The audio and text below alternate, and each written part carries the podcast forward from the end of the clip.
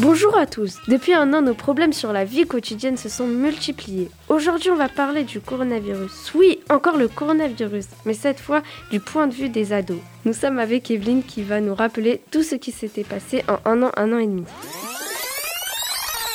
Tout a commencé en novembre 2019 par des premiers cas en Chine.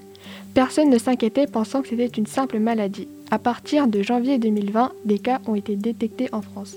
En mars, le président Emmanuel Macron décide de confiner toute la France pendant six semaines, en fermant écoles, restaurants, cinémas, bars, activités sportives et commerces non essentiels pour éviter que le virus se propage de plus en plus.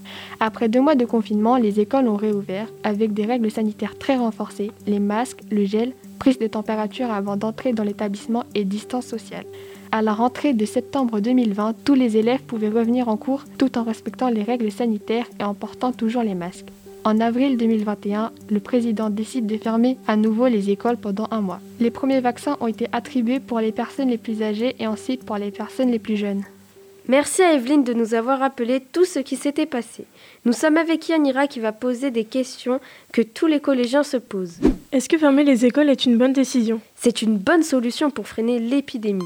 Est-ce qu'on pourra aller en cours sans les masques en septembre? On ne sait pas encore. Pendant l'été, on va devoir porter tout le temps un masque? Pour le moment, oui.